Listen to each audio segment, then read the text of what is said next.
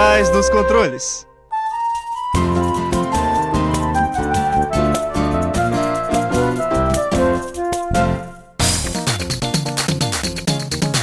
Fala ouvinte, seja muito mais que bem-vindo a mais um episódio da quarta temporada do Por Trás dos Controles, o programa que pluga você no mundo dos jogos.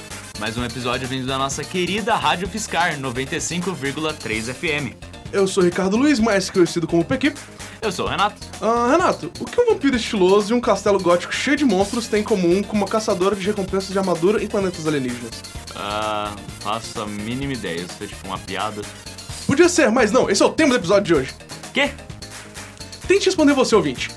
De que jogos que eu estou falando? Um vampiro estiloso e um castelo gótico cheio de monstros. Uma caçadora de recompensas de armadura em planetas alienígenas. E o que eles têm em comum? Bom, ouvinte, só sei que aperta Start, pois Por Trás dos Controles vai começar. E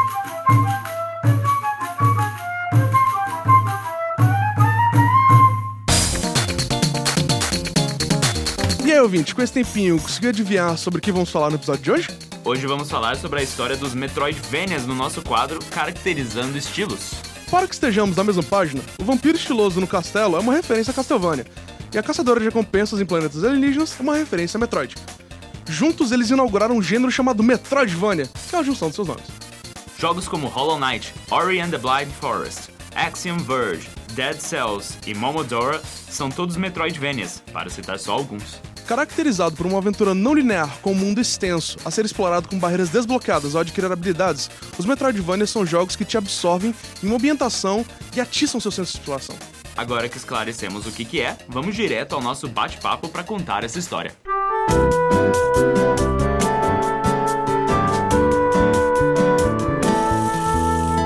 Você está ouvindo Por Trás dos Controles, o programa que pluga você no mundo dos jogos. Agora senta aqui lá, vem história. E para contar essa história, trouxemos aqui Abner e Thiago. E aí, galera? De Opa, volta aqui. tudo bem? Então, é, nesse episódio a gente resolveu falar de um que eu diria um gênero que tá em alta ultimamente e que tá muita gente comentando também e que ele tem uma historinha bem legal. Então, para começar, é claro que a gente tem que falar dos que geraram o nome, certo? Então, tudo começa em 86, quando o Metroid é lançado, certo? E aqui a gente tem que falar do, da importância que Pensa, muitas dessas coisas que eu vou comentar hoje em dia são coisas comuns que você pensa, nossa, o que, que esse maluco tá cultuando isso como se fosse algo incrível? Mas na época eram as primeiras vezes que estavam acontecendo essas coisas, certo? Então, pense comigo que você tava jogando um jogo plataforma 2D naquela época. E, bem, jogar Mario, você vai pra direita. Todos os jogos plataforma, você ia pra direita. E é isso. Agora pensa que você começou o Metroid, você começou a ir pela direita e logo de cara tem uma parede, não tem como você ir mais pra direita e você tem que voltar pra esquerda pra achar o caminho. Isso já é um shift assim, de pensamento absurdo, porque não faz sentido nenhum isso em outros jogos da época. E você já ficou. Naquele momento, seu pensamento já larga do eu só tô indo pra direita pra pera, eu tenho que achar pra onde eu tô indo aqui. Junto ao fato de que os levels eram gigantescos, ao contrário do Mario, que você começava um level terminava ali em 5 minutos e acabou, tinha até o tempo se demorasse mais. Aqui não, eram levels gigantes que você tinha que explorar e procurar o que, que você tinha que fazer neles. Isso foi uma mudança, assim, de forma de pensar que foi muito, assim, nossa, que jogo diferente, certo? Pra época. E isso foi, assim, o primeiro passo para desenvolver o que seria o Metroidvania. Então, esse shift de pensamento, que você teria áreas que você claramente não conseguia entrar antes, e depois no jogo você descobriria uma nova habilidade que, que te permitiria voltar nesse mesmo lugar, ou seja, teria que voltar para lugares que você já tinha passado no jogo, que era outra coisa que não fazia sentido, só para ir você um lugar que você não podia ir antes, que trouxe tudo que vai ser o Metro... vai, vai chegar a virar o Metroidvania. Então, tipo assim, vamos lá. Metroid, então, estipulou todas essas coisas que eu acabei de falar. E nesse meio tempo, haverão outros jogos do Metroid e haverão os primeiros Castlevanias, que o Castlevania, ele até esse momento, ele não tinha muito esse estilo Metroidvania. Os Castlevanias o 1 e o Simon's Quest, uma coisa que eles tinham de Metroidvania, vamos dizer assim, era levels longos, mas ao contrário, era bem linear e você só seguia pra uma direção, não tinha muitas dessas histórias. Só que aí chegou Super Metroid, que ele basicamente fez tudo que o Metroid fez, só que mil vezes melhor. E o mesmo estilo, ele foi, tipo, incrível. E finalmente chegou o chegou o irmão dele pra formar o resto do nome e formar o resto do gênero. em 97, que foi o Castlevania Symphony of the Night em específico. Percebam que por isso que eu, aliás, falei vampiro estiloso num castelo, porque se eu estivesse falando caçador de vampiros, eu estaria falando dos outros Castlevanias, mas só que o Symphony of the Night, ele era diferente porque o personagem principal era um vampiro, o filho do Drácula, o Alucard.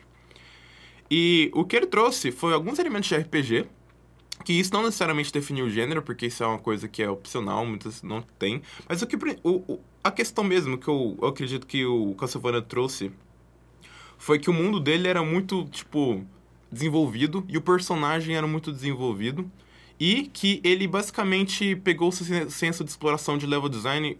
O, os criadores do Symphony of the Night, eles não se inspiraram em Metroid, por mais que pareça muito, porque os jogos são muito parecidos. Eles se inspirou, em, na verdade, em Zelda. Porque os primeiros Zelda eram de exploração, certo? Eles tinham esse fio. E isso que ele queria passar, ele queria umas fases interessantes, cheias de coisas visuais, assim, e que você não sabia exatamente onde você quer ir para você explorar, que é exatamente o que Metroidvania é, certo? Então, nesse espírito, e esses dois jogos que foram marcos, que foram muito, tipo, principalmente Super Metroid, mas o Metroid já fazia tudo isso, e o Symphony of the Night que foram marcos, foi criado esse gênero, que é o Metroidvania. E, bem, Basicamente, o que define Metroidvania é o que eu acabei de comentar. São jogos, geralmente não lineares, em que você tem barreiras que você tem que desbloquear com habilidades de movimento, em que faz com que você, às vezes, tenha que fazer o que a gente chama de backtracking, que é voltar em áreas que você antes não tinha explorado. E, principalmente, existe um foco gigantesco no mundo, porque você vai ver as mesmas coisas várias vezes, você vai explorar ele. O, o, a principal palavra em Metroidvania é exploração. A exploração da fase não é, não é segurar na sua mão demais e te dizer o que você tem que fazer. E é isso que define o Metroidvania e é isso que a gente vai conversar bastante aqui.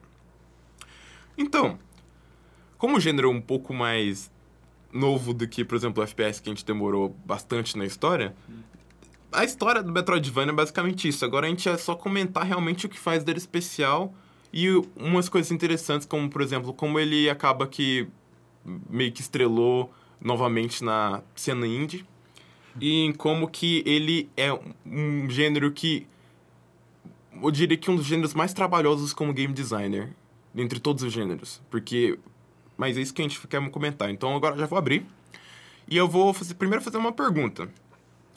É, o que vocês acham que é o mais difícil ao fazer um Metroidvania? O que vocês acham que as pessoas mais, os desenvolvedores mais erram ao fazer Metroidvania? Hum. Bem, para mim um erro bem comum ao fazer é, um Metroidvania é não deixar muito bem claro as regras do mundo e como elas se representam visualmente. Tem muitos jogos que você vai jogar e você vê uma certa barreira que você pensa, hum, será que será que eu tenho que dar um pulo perfeito ou algo do tipo ou será que isso de fato é só para você explorar depois? Então acho que é muito difícil você conseguir encaixar tudo com é, chamativos visuais que indiquem, ah, nossa, tem aquele símbolo que eu vi antes, será que é algo que mais pra frente eu vou conseguir progredir? Isso é algo que eu acho que é bem difícil conseguir identificar visualmente todo. Sim. E uma coisa também é, interessante é como você tem que tomar cuidado para que essas barreiras que você encontra que precisam de uma habilidade não acabe sendo só uma porta para continuar a fase. Você realmente colocar várias opções para o jogador para ele poder continuar explorar no próprio passo dele. Senão realmente seria tipo, ah, você conseguiu, agora volta tudo para encontrar a sua porta. Não, você perdeu um pouco o espírito de vamos conhecer mais esses lugares aqui. O, eu penso que o Hollow Knight faz isso muito bem. É, temos, tipo, quando você desbloqueia uma nova habilidade, algum personagem ou o próprio é, entre aspas, tutorial da habilidade que você desbloqueou, dá uma dica do que você pode fazer agora com partes que você não conseguia acessar. Por exemplo, algum personagem, depois que você consegue aquela habilidade de dar um, um dash com tudo para baixo. É, tipo, quando você sentir que o chão está meio solto, meio fraco, você consegue abrir um caminho novo. E realmente, se você volta para algum lugar é, que você já foi tinha um chão meio trêmulo quando você passava em cima. E usa habilidade, você consegue quebrar e passar e abrir uma parte completamente nova do mundo. E é algo que quem inaugurou deixar isso bem claro foi o Super Metroid.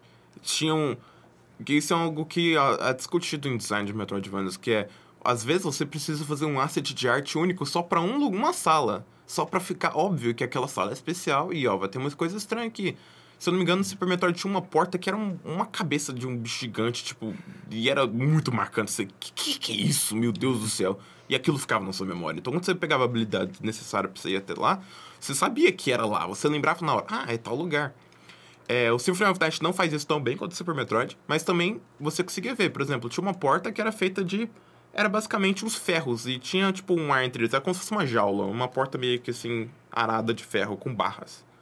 E aí, quando você vê que você consegue virar um, um- uma fumaça, você pensa, ah, eu devo passar por aquela porta então, porque ela era arada, ela era tipo. Eu conseguia passar por lá. E aí você chega, ah, eu lembrei daquela porta. Porém, aquela porta estava numa sala muito comum. Então era difícil às vezes ver isso, e isso é realmente uma das dificuldades que eu também acredito que é mais complicado. O Hollow Knight faz isso bem, porque as coisas que você consegue passar com habilidades depois são muito, tipo, diferentonas. Tipo, uma barreira de energia preta que depois você tem que passar. Você tipo, vai lembrar disso. Ou um lugar que claramente, tipo, tem uma aguinha de um metro e você não consegue nadar por baixo. Ele tá quase rindo da sua cara. Ó, seu bobo, você não consegue nadar um metro de profundidade pra passar por esse lugar. Mas ele tá rindo da sua cara, óbvio. Então, tipo, fica bem claro quando você... Quando é algo que você vai conseguir fazer depois. E eu concordo que isso é um negócio bem difícil.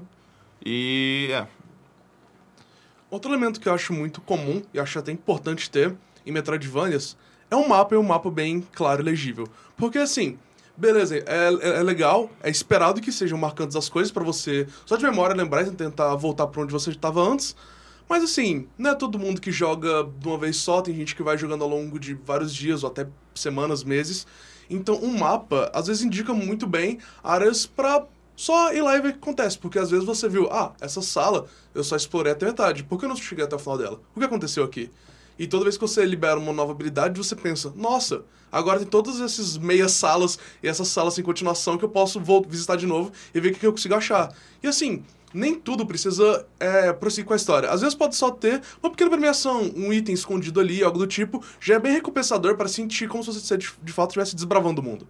Uhum, eu concordo. E essa questão do mapa realmente é, extremamente importante, principalmente porque no Metroidvania você só tem um mapa no, no jogo, que você pode ir pra qualquer lugar ali. Tem umas divisões aqui e ali às vezes, mas por ele ser tudo conectado, você poder ir pra lá e pra cá, você ter maneiras de guiar o jogador, tipo, ele poder se localizar, é importantíssimo, justamente para ele não se sentir perdido. Exato. É que, aliás, é um, tem um ponto que eu coloquei que, pra gente discutir, que é o quanto você segura a mão do player e o quanto você deixa ele largado aos ventos. Isso é um negócio muito importante. Esse balanço é muito importante no Metroidvania. Porque se você só seguir. Vai virar um jogo linear, ele não vai ter senso de exploração nenhuma, ele não vai sentir que realmente mereceu fazer as coisas. Ele não vai ter a parte de sair procurando e, nossa, olha tanto que eu sou inteligente, era pra abrir aqui mesmo. Só que se você não falar nada pra ele, ele provavelmente vai largar o jogo porque ele não sabe onde, pra onde ir, ou vai abrir um detonado e sei lá. Tipo, esse é o maior problema de saber esse balanço. O que vocês acham? Entra bastante é, mecânicas que também são muito comuns em jogos open world, por exemplo, Zelda Breath of the Wild, que te dá um objetivo final, mas te deixa livre para explorar do jeito que você quiser e conforme você vai é, descobrindo como as mecânicas do jogo funcionam, você vai conseguindo abrir novos lugares que antes você não conseguia. E tudo bem que não são as mesmas barreiras, pelo menos no Breath of the Wild, porque você já começa mais ou menos com as habilidades necessárias para acessar qualquer parte do jogo logo de cara. Quer dizer, pelo menos depois da, do- da primeira parte tutorial do jogo. E é, você simplesmente tem um objetivo final e faz com o jogo o que você quiser. Eu acho que é, sobre essa questão de opções, é, eu, eu acho bem, bem importante você ter trazido esse ponto, porque assim, é, estudos de psicologia já provaram que assim, ter muitas opções é legal, mas ter opções demais é, deixa as pessoas travadas, elas simplesmente não conseguem se decidir. É, então eu acho que assim, outra coisa que eu acho que Hollow Knight, de novo, Hollow Knight vai ser muito citado aqui nesse programa, fique preparado. vai mesmo. É muito bom, joga. Uma coisa que o Hollow Knight faz muito bem é que, assim, você tem várias opções, mas não são demais. Você sempre pode parar e ficar, tipo, ah, eu já cansei de explorar por aqui, ou eu acho que eu tô meio travado aqui. Nada te impede de você só ir pro outro lado. E, assim, é, pelo menos a sensação que eu tive jogando Hollow Knight não é que eu tava procurando um caminho certo pra onde ir, eu só tava explorando um mundo misterioso, cheio de coisas pra ver. Então, eu não tava muito olhando o objetivo final, só tava bem bem corny. Só tava querendo curtir a aventura e o meio do caminho. Uh. Bem Ah, mas- corny. É bem corny. Mas Mas, é. ó, no final das contas, é- é- basicamente, tipo, não tem objetivo no Hollow Knight quando você começa o jogo. Depois que você descobre que tem alguma coisa, mas você meio que ignora ele por muito tempo. Ele, ele realmente faz o trabalho de que- querer fazer você explorar. Hum, Isso que você falou me, me fez pensar uma coisa meio polêmica. Eu acho que. Ó! Polêmicas no Por Trás dos Ah, meu. Deus. Eu acho que é por isso que é mais interessante, talvez, explorar uma- um mundo no Metroidvania do que num Zelda. Justamente pela questão de... A maneira que você vai explorar, por ser plataforma, acaba mudando um pouco a habilidade que você tem que usar. Tipo, como você vai... O que você pode fazer, por depender dessa questão física de você pular, de cair, onde você vai, acaba exigindo um pouco mais de habilidades e de conhecimento do jogador do que num jogo de visto de cima, tipo um Zelda, que você pode se mover para todos os lados, mas tem que tirar uma pedra, alguma coisa assim. Você acaba tendo mais momentos de expressão do jogador e ali isso deixa a exploração mais divertida até, porque não é só apertar para frente, é ó, tem que pular, tem que ir frente para cá, bater na parede, coisas assim. Concordo. Tipo, muita gente fala que o primeiro Zelda era Metroidvania porque ele era de exploração, e eu discordo. Mas eu, eu concordo que o principal fator dele também era exploração, também era aventura. Essa era a palavra-chave, Uhum. aventura. É, só que eu acho que, concordo, concordando com o Thiago, o fato de ser um platformer te dá bem mais possibilidades e te faz pensar mais no que você pode fazer.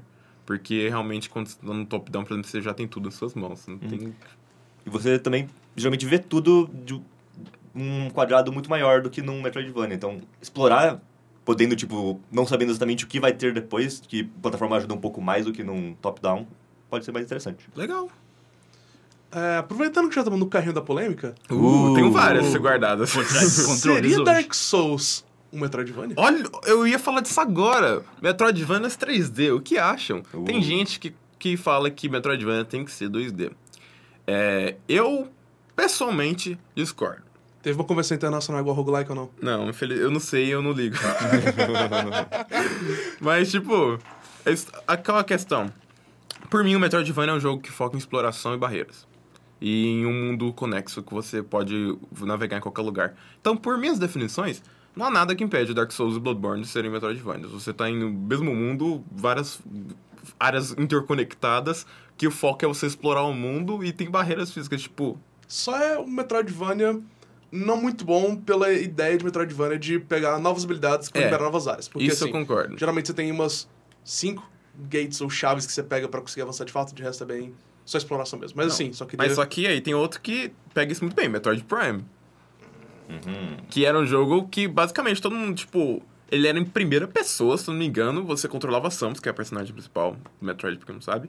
E ele tinha todos os me- elementos que você tivesse num Metroidvania em 3D. Ele tinha as mesmas barreiras, ele tinha as mesmas habilidades, ele tinha a mesma. Era Metroid em 3D e eles fizeram bem, funcionou. Era estranho porque você conseguia mexer a câmera e mirar em pontos diferentes da câmera. Que o comum de FPS você mira no meio, mas... Aham, Metroid era estranho. Mas e, e, entra essa questão, tipo, ele fez tudo que o Metroidvania faz em 3D. Tipo, ele é o principal argumento de que, tipo, tem como fazer Metroidvanias em 3D. O que, que vocês acham, de qualquer forma?